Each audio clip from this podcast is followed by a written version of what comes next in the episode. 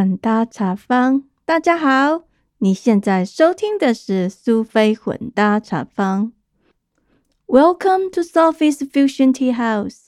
This is Sophie. 今天我要跟大家聊一聊墨西哥菜，谈谈我这个出国前葱蒜不分、柴米油盐酱醋茶搞不清楚的人，以前只会煮泡面，从来不曾进过厨房。没想到来到美国之后，摇身一变，居然还会做菜，而且还是异国食材的墨西哥菜哦。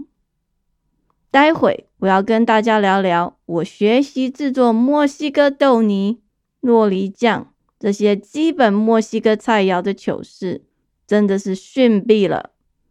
还有我们在美国、台湾吃到的墨西哥菜的趣事。让我先问你一下，你吃饱了吗？在你开始听之前，也许你可以按暂停键，先去拿点东西，边吃边听，这样才不会越听越饿哦。在我们开始今天的主题之前，首先让我们来听一下听众的留言。我们第六集的标题是 "I met Mr. Right in a snowstorm"，冰雪情缘。第六集我提到我跟我先生是在暴风雪的夜晚结缘的故事，还有在美国的一些雪地生活经验。还没听过第六集的人，记得赶快点进去听看看哦。二零二一年一月初，台湾暴冷。也很难得下雪，阳明山、合欢山很多地方都挤满下雪的人潮。相信许多听众对我在第六集提到的下雪趣闻应该很有共鸣吧？现在就让我们来听听这位听众的留言。啊，想当年我还在高中的时候。那一年救国团有一那个爬合欢山的旅行，哎呀，我们这种 啊从小长到十几岁没有见过雪，所以呢兴冲冲的跟着同班的同学呢就去报了这个合欢山的登山的这个旅行，然后呢就坐了火车到了台中，之后呢好像又换了个什么车啊，这样 k k 扣扣扣扣扣到。某个山脚，第二天就这样开始爬啊。那我们这种台北都市的小孩，肩不能跳，手不能提，哎，自己搞不清楚自己几两重，还带了一大堆的装备，所有的这种啊保暖衣物呢，都厚重的不得了。然后不知道自己要提着这些、背着这些东西上山，这样子带的大包小包的。该死，爬没两个钟头就快要在地上爬了啊！爬呀爬，爬到后来真的 爬不动了。从刚开始在前面，已经拖到最后面，这个队伍已经拖到至少一公里以上了吧？啊，然后这个嗯，后面有一个压队的。忘了是学长学姐还是什么，就在那后面赶我们这几这几个女生。到最后，他们挑了几个健壮的男生，很有骑士精神。然后呢，他们去找了一一根还是两根，反正是树枝还是杆子之类的，就把我们这些女生的那个 backpack，他们就把它挂在那个杆子上面，然后就几个男生轮流。啊，帮我们把这个呵呵当成挑夫，帮我们把我们的背包挑上山去，然后我们就两手空空的在后面走，还是走不到前面，因为呵 呵腿也不没有人家行，真的是没有腿力，真的很丢脸呐。经过了千辛万苦，爬到山上已经是晚上，反正也看不见，然后就说第二天早上四五点钟叫我们起来吧。哎呀。那简直是痛不欲生呐！然后就说有下一点点雪，结果那一天出来以后，太阳出来就啥都没有了。我们就看到一些路边有一点脏脏的冰，嗯，所以经过了这三天两夜的合欢山之旅之后，我就 realize I'm not good for any outdoor activity。我是一个。啊百分之百的城市老。谢谢这位听众的回馈，接下来就让我们来听听墨西哥菜的故事。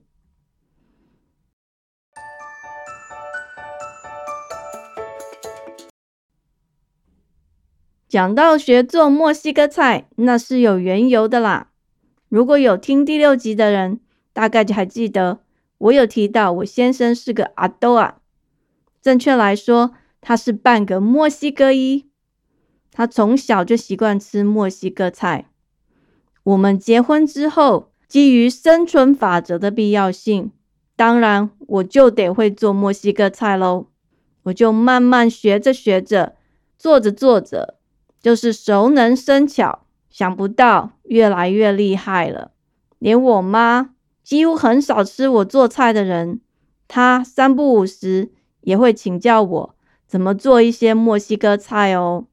那你就知道，除了先生爱吃，还经过妈妈的认证，我应该可以算是个及格的厨师啦。说到墨西哥菜，每个人自有各自的偏好。根据我先生个人的偏好，他认定的几个基本墨西哥菜是 beans 豆泥、rice 墨西哥饭、tortilla 墨西哥卷饼。他跟我说，他理想的另一半必须会做这三样。虽然我只会其中两样，毕竟我是外国人，他对我的要求稍微低了一点。不过他还是很惊讶，也觉得我还蛮厉害的，居然会做其中两样。这当然不是随便说说让我听爽的啦，这是有证据的哦。因为他常常在朋友面前赞扬我做的 beans 跟 tortilla 还蛮道地的，非常好吃。至于墨西哥饭，从小吃米饭长大的我，对米饭有一定的执着跟坚持。哎呀，也许这只是我的借口吧。总之，我就是做不出先生喜爱的味道，所以那个 Mexican rice 就收入我的放弃。排行榜里面，把它永久存封起来，买外卖的就好了啦。没办法啦，只好堕落一点。人总不能太厉害，通通会吧？大家都知道，江湖传说要抓住先生的心，就要先抓住他的胃。很多男人都喜欢妈妈的味道，我家的队友当然也不例外喽。妈妈的味道一开始是他的最爱。只是近年来妈妈年纪大了点，加上眼睛不好使，煮东西的时候常常没顾好火候，或者调味的时候老花眼太严重，没看清楚，分量没放好，哇哩嘞！渐渐的，加上太太的奋发图强，努力追赶，如今太太的味道，也就是我做出来的墨西哥菜，已经可以取代妈妈的味道了。啊，拍谁啦？不是我自夸的，真的是这样哦。不过这可是经过一段很长的磨合期的，其中的甘苦，当然就是如人饮水，冷暖自知喽。接下来我就要讲关于我做墨西哥菜的一些故事了。记得当年我们住的地方离婆家超级远的，其实蛮好的。开车要八个小时以上。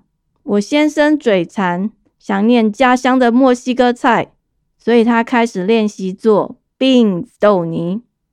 当时他就是按照他妈妈的食谱，根据妈妈的说法，自己土法炼钢做出来的。虽然没有妈妈的味道那么好吃，但有总比没有好，吃起来也是津津有味。当时我看他花好几个小时在煮 pinto beans，煮完了之后还要用特别的压泥棒把 beans 压碎成豆泥才能吃。我当时总是觉得他这样手工制作实在是太辛苦哦，心搞干啊啦！年轻的我对吃完全不讲究，属于那一种随便吃一煮。有人煮给我吃最好啦，自己煮的话，嗯，现在啦，可以吃就好了。对墨西哥菜，我完全不熟悉，也没有特别研究，只是觉得他这样子搞豆子，会不会太麻烦了一点？而且很浪费时间呢。有一天，他在煮 beans 的时候，刚好临时有事要出门，来不及完成，所以他特别交代我，在等多久之后要关火，然后就让它焖在那里。我就按照他的指示，时间到了就把火关了，然后就很好心的自以为是的好心。我们大家都知道，很多人常常会说。我这样做是为你好，布拉布拉布拉，我就是出于这种想法，自以为是为别人好，根本没有问过对方。其实这种一厢情愿的想法是很不好的方式。总而言之，当时我想说，他平常那样用手用手工压 beans，把它压成豆泥，蛮累又蛮搞刚的，所以我就自以为很聪明。真的自以为很聪明哦，想出了一个好主意。天才的我想到一个省时又省力的方法，你们猜猜看什么方式嘞？那一天我就把那一锅煮好的 beans 丢到果汁机里面去了。当时我想说，用果汁机打几下应该很有效率，手指一伸按一下。咕隆咕隆咕隆咕隆咕隆，三两下的功夫，短短的几分钟，果汁机就帮你完工了，根本就不需要在那边压半天，多累啊！就像现在最夯、最流行的工作机器人一样，果汁机自动帮你做菜，多方便，多有效率啊！弄完了之后，我很高兴，而且有点得意，觉得啊。我真的是太神太聪明了，哈哈哈哈我那时候非常高兴，而且很兴奋呢。我心里想，这下子我可以好好跟他炫耀一番了，让他知道我有多贤惠。不然他每次都只会说：“哎呀，你真的什么都不会，只会看书啊，伤脑筋诶结果他回到家之后，看到我完成的豆泥汁。一个面青顺顺啊，气噶脸都绿了。刚刚在外面忙了半天，满心期待要回家好好吃一餐道地的墨西哥菜，整个期待吃墨西哥菜的好心情啊，噔噔噔噔，从天堂跌落到了谷底啊！他既生气，可是又很饿。他当时很生气的跟我说：“What did you do？” 我却是一脸很无辜的表情，完全不知道哪里出了问题，只看他很凶的跟我讲话啊！我忍不住流下委屈的眼泪，啊，真的是很委屈诶然后我就边哭边跟他说：“我用果汁机帮他处理他的病。”他整个人都傻眼了，从来没有看过他妈或是家里的其他人这样做过。果汁机 （blenders），blenders 不是拿来处理 beans 用的啦，是榨果汁的。这种 beans 豆泥要用手工的方式点压豆子，才能够把那种口感弄出来。豆泥就是要有一些绵密的豆子泥，还有豆粒的颗粒感，两种不同的口感，粗细混搭混合在一起才有味道嘛。哎，用果汁机打出来的都变成豆汁了，根本失去了原味，而且就像在喝果汁一样，怎么吃啊？他觉得又气又好笑，遇到一个外国傻子，简直就是对牛弹琴，不知道怎么解释，讲也讲不听。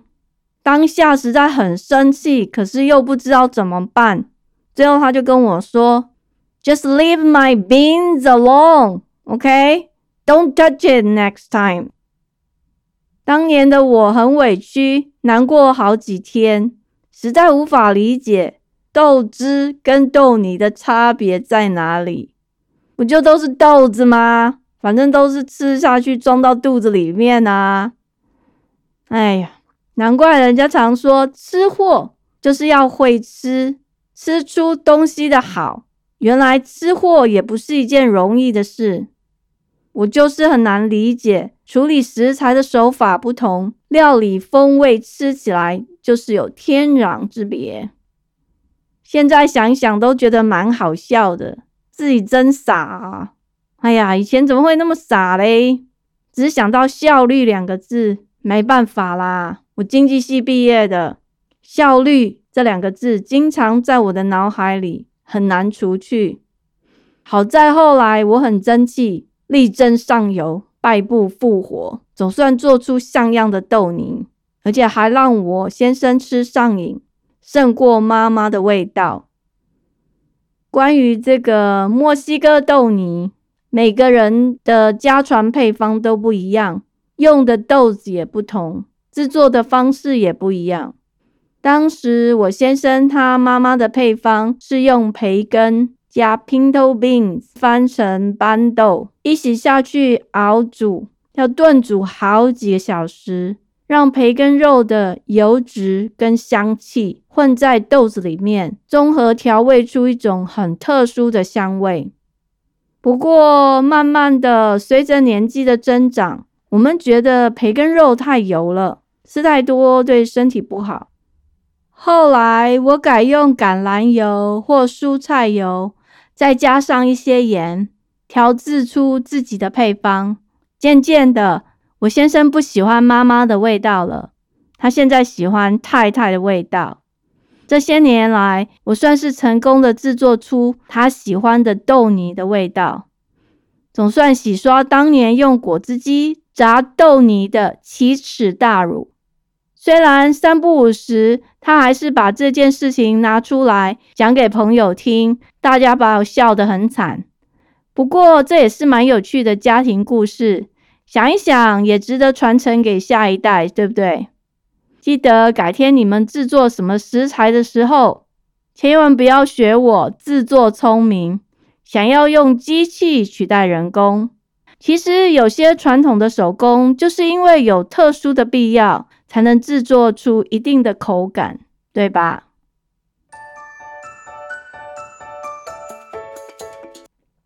接下来，让我跟大家聊一聊我们到台湾吃墨西哥菜的一些趣事。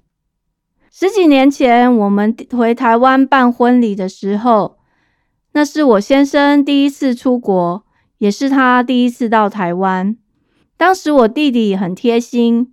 他担心这位阿多加塞水土不服，特地带我们去台大侧门对面，在新生南路上，当年算有点小有名气的一家墨西哥餐厅吃饭。当年我们家人平常是不吃墨西哥菜的啦，但是为了我们家这位阿多加塞，好歹也要带他去吃一下。那家餐厅的装潢看起来还算有点墨西哥风。菜名看起来也还算道地的感觉。当天我们就点了平常在美国常吃的几样墨西哥菜。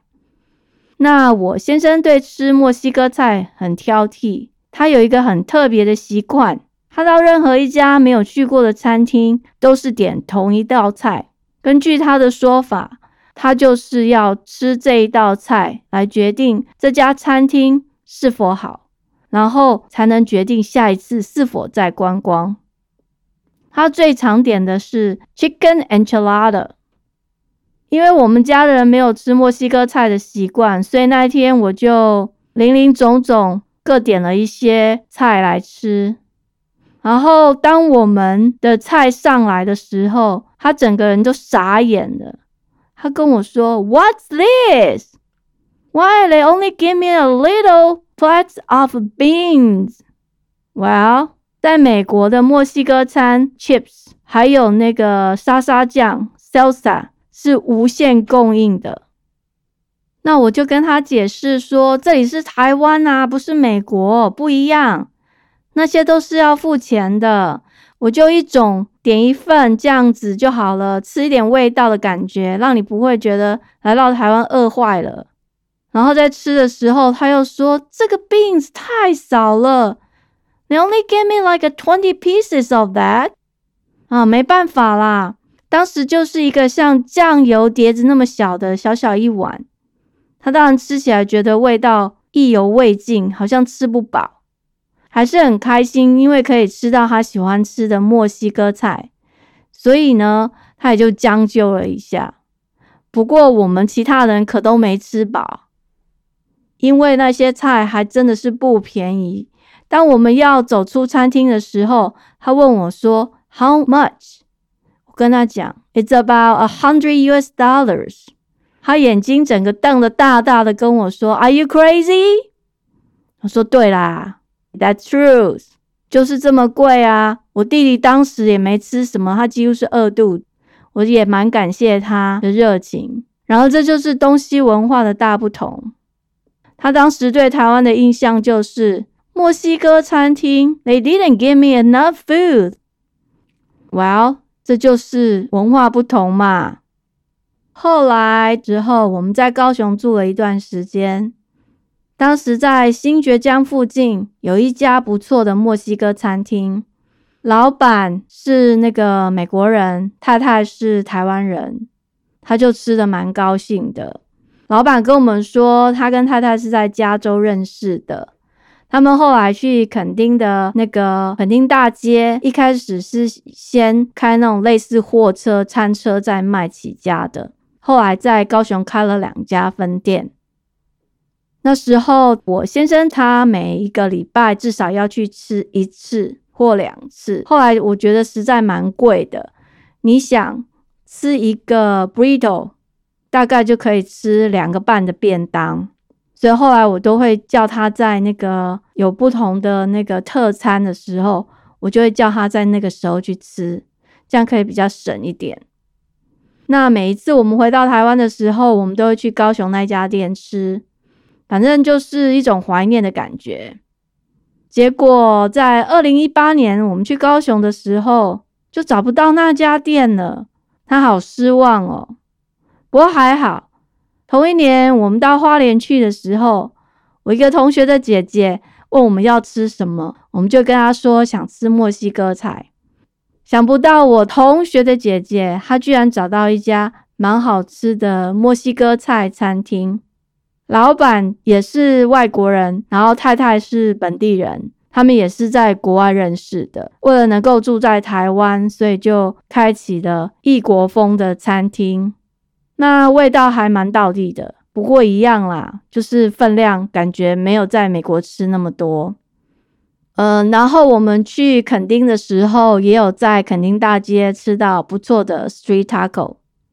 我老公每次他去台湾，只要能够找到一些墨西哥菜，就像挖到宝一样，他会觉得很开心。不过问题还是一样老问题，就是觉得 chips 好像不太多。